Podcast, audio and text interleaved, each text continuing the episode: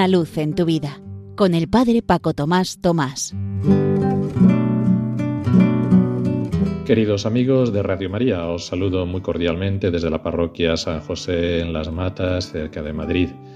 Acabamos de empezar un año nuevo. El domingo pasado celebrábamos el bautismo de Jesús.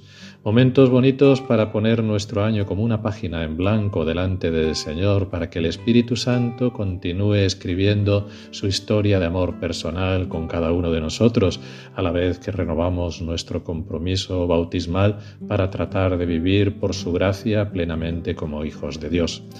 En esta semana se nos narra en la primera lectura del primer libro de Samuel la historia de Ana, madre de Samuel, y cómo éste de pequeño le pide al Señor, habla Señor, que tu siervo escucha, teniendo esa apertura en nuestro corazón para todo lo que Dios quiere.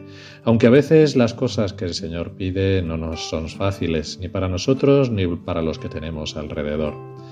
Anteayer Fui a darle la unción de los enfermos y adelantadamente la primera comunión a un niño que tiene un tumor cerebral. Y el pobre, con su vocecita, a todas las cosas que yo le iba diciendo, me contestaba simplemente, vale. Yo le preguntaba, bueno, ¿y ahora quieres pedir perdón al Señor de todas las cosas que no has hecho bien o de las cosas buenas que podías haber hecho y te arrepientes de todo eso? Y moví un poquito la cabecita. ¿Y ahora qué te parecería si adelantamos como un regalo de tu cumpleaños, que sería mañana, es decir, ayer? para que Jesús pueda estar más cerquita de tu corazón. Y contestaba con una sonrisilla, vale casi sin salirle la voz. Y así a cada una de las cosas distintas, lo mismo que cuando le expliqué el sacramento de la Santa Unción para los enfermos y lo bonito que era recibir esa ayuda del Señor, que a mi madre también le encanta y la ha recibido muchas veces. Y me contestaba él, vale. Ayer la liturgia nos hacía repetir en el Salmo, aquí estoy Señor para hacer tu voluntad. Pues también nosotros en las pequeñas cosas de cada día tenemos que decirle eso al Señor. Aquí estoy, Señor, para hacer tu voluntad, incluso en las que nos cuestan, o aunque sea con una vocecita y pues también poder decirle, vale.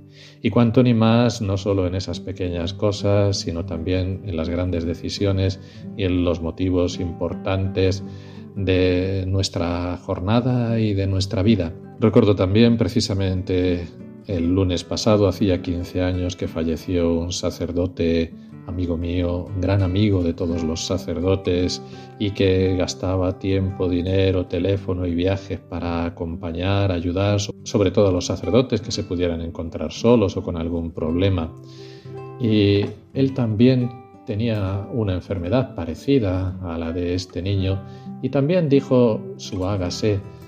Y él lo decía en comunión, como nos había enseñado a todos a tratar de decidir las cosas y descubrir la voluntad de Dios poniéndolas en común.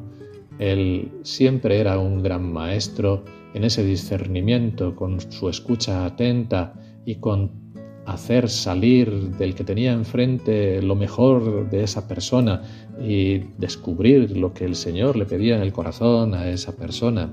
De hecho, yo puedo testificar que me ayudó mucho dentro de mis primeros años iniciales de sacerdocio, con mi timidez y con mi poco saber, su exigir atento como padre, pero para hacer que saliera de mí lo mejor de mí mismo, pues he descubierto grandes cosas en mi personalidad y en mi modo de vida de ser cristiano y de ser sacerdote, que si no hubiera sido por la espiritualidad de la unidad que él trataba de vivir y que yo trataba de aprender por entonces, y con esa ayuda paciente de padre y de maestro, no hubiera sido posible.